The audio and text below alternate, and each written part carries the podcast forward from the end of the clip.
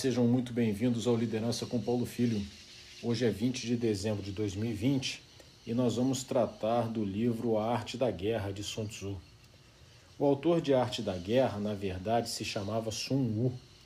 Tzu ou Zi, como é mais comumente chamado na China, significa algo como mestre ou venerável. Logo, Sun Tzu significa o mestre Sun. Ele nasceu na cidade de Lean, hoje Ruimin, por volta de 550 a.C., mas veio a tornar-se general do estado de Wu. A Batalha de Boju em 506 a.C. ficou conhecida como a mais importante vitória em combate dentre as obtidas por Sun Tzu. O estado de Wu estava em guerra contra o estado de Shu. Sun Tzu assumiu o comando das tropas após impressionar o rei He Lu com seu conhecimento militar e seu tratado sobre a arte da guerra. A arte da guerra é uma obra-prima do pensamento militar. Sua importância transcendeu o tempo, tornando-se um clássico obrigatório, não só para militares, mas para todos que se interessam por estratégia no Ocidente e no Oriente. O livro está estruturado em 13 capítulos. O primeiro, estabelecendo planos. O segundo, em combate.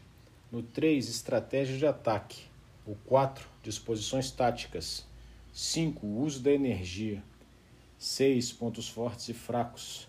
7. Manobrando. 8. Variações táticas. 9. Em marcha. 10. Terreno. 11. As nove situações.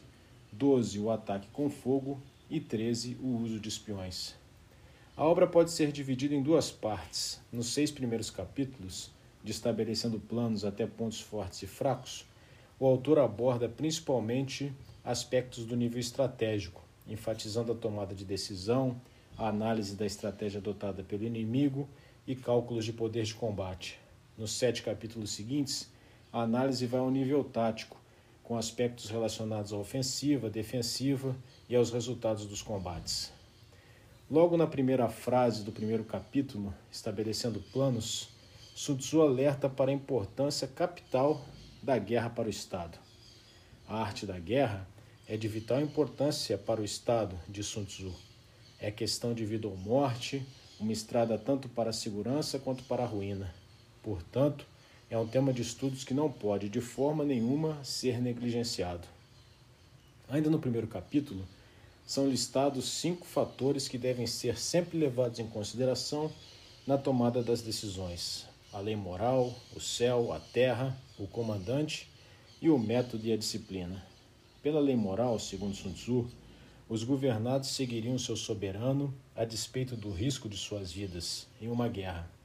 O soberano, para tanto, deveria reunir os predicados morais para conquistar essa confiança, sendo sábio, sensato, honesto e justo. O céu dizia respeito ao clima, à hora da batalha, à estação do ano. A terra está relacionada ao terreno, às distâncias, às passagens largas ou estreitas, aos campos fechados ou abertos. O comandante deveria ser avaliado por sua sabedoria, honradez, habilidades guerreiras, confiança, benevolência, severidade e justiça. O método e a disciplina se referem à organização do exército e a seu preparo logístico. Assim, Sun Tzu traça princípios basilares que, se atendidos, levariam os exércitos à vitória. No encerramento do capítulo, Sun Tzu dá ênfase ao logro, Todas as guerras de Sun Tzu são baseadas no logro. Portanto, quando capazes de atacar, devemos parecer incapazes. Ao usarmos as nossas forças, devemos parecer inativos. Quando estivermos próximos, devemos parecer distantes. E quando distantes, devemos parecer próximos. No segundo capítulo, Sun Tzu alerta para as campanhas prolongadas que acabam por exaurir os recursos do Estado. O que realmente importa na guerra é uma rápida vitória e não campanhas prolongadas. Assim, a principal ideia do primeiro capítulo é a importância de um planejamento detalhado que considere fatores fundamentais para uma boa decisão que sempre deverá ser implementada com a máxima utilização da dissimulação, do logro e do engano. No terceiro capítulo, Sun Tzu trata das estratégias ofensivas. É neste capítulo que se encontra a famosa frase de que lutar e vencer todas as batalhas não é a excelência suprema. A excelência suprema é quebrar a resistência do inimigo sem lutar. Para Sun Tzu, o general habilidoso é aquele que sabe o momento de lutar e o de não lutar. aquele que souber manipular suas forças, sendo inferiores ou superiores em número, aquele cujo exército, estando preparado, souber esperar o momento em que o inimigo estiver despreparado. Para isso, deverá conhecer muito bem o seu exército e o exército do inimigo. Se conheceres o inimigo e a ti mesmo, disse Sun Tzu, não temas o resultado de cem batalhas. Se conheceres a ti mesmo, mas não o inimigo, para cada vitória terás uma derrota. Se não conheceres nem a ti mesmo, nem o inimigo, sucumbirás a todas as batalhas. No capítulo 4, Sun Tzu assevera que o guerreiro habilidoso primeiro coloca-se em posição de não poder ser derrotado, para só então aguardar a oportunidade de derrotar o inimigo. O grande guerreiro também não apenas vence, mas vence com facilidade. Isso acontece porque ele não comete erros e também por colocar-se em uma posição que torna a derrota impossível. Como se vê neste capítulo, mais uma vez Sun Tzu enfatiza a importância de um planejamento minucioso, que explore as vulnerabilidades do inimigo e respeite o momento certo de se fazer a guerra. A ideia principal do capítulo 5 é a utilização máxima da força do exército, atacando o inimigo de forma mais eficiente possível. Sun Tzu utiliza a figura de uma pedra lançada contra um ovo para caracterizar o emprego correto da massa de um exército contra um ponto vazio ou mal defendido pelo inimigo.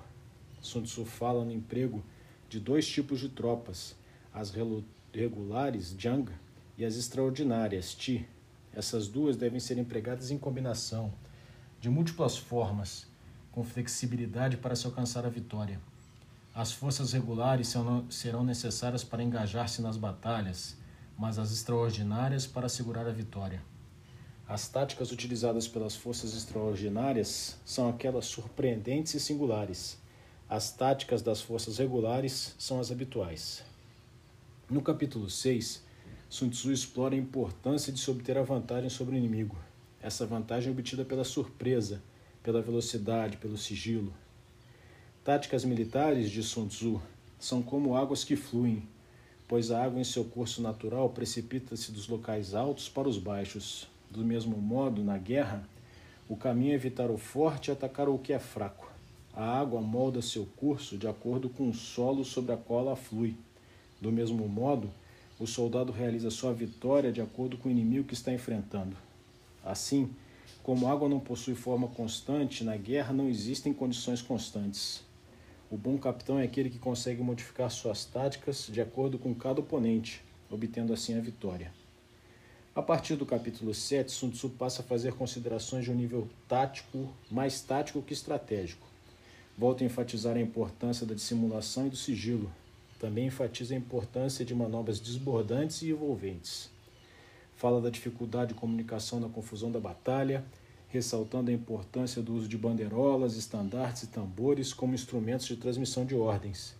Nesse sentido, fica clara a preocupação com o que modernamente se considera o comando e controle lista uma série de recomendações táticas, como nunca atacar estando seu exército em parte mais baixa do terreno, com o inimigo no alto, ou nunca cercar completamente o inimigo, deixando uma rota de fuga para evitar pressionar demais um inimigo desesperado.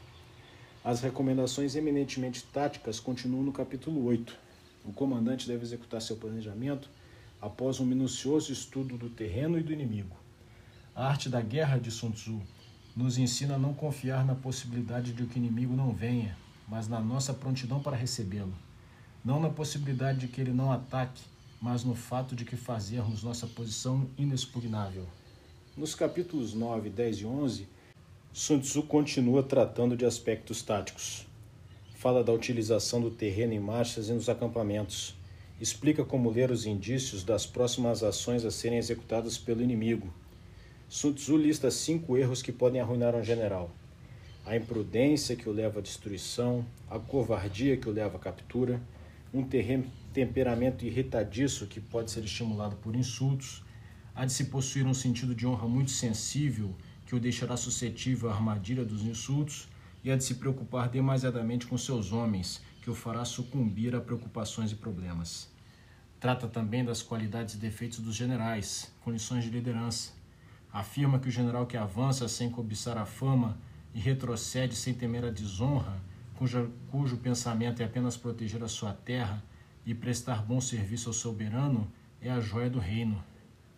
Considera teus soldados como teus filhos, de Sun Tzu, e eles te seguirão até o mais profundo dos vales.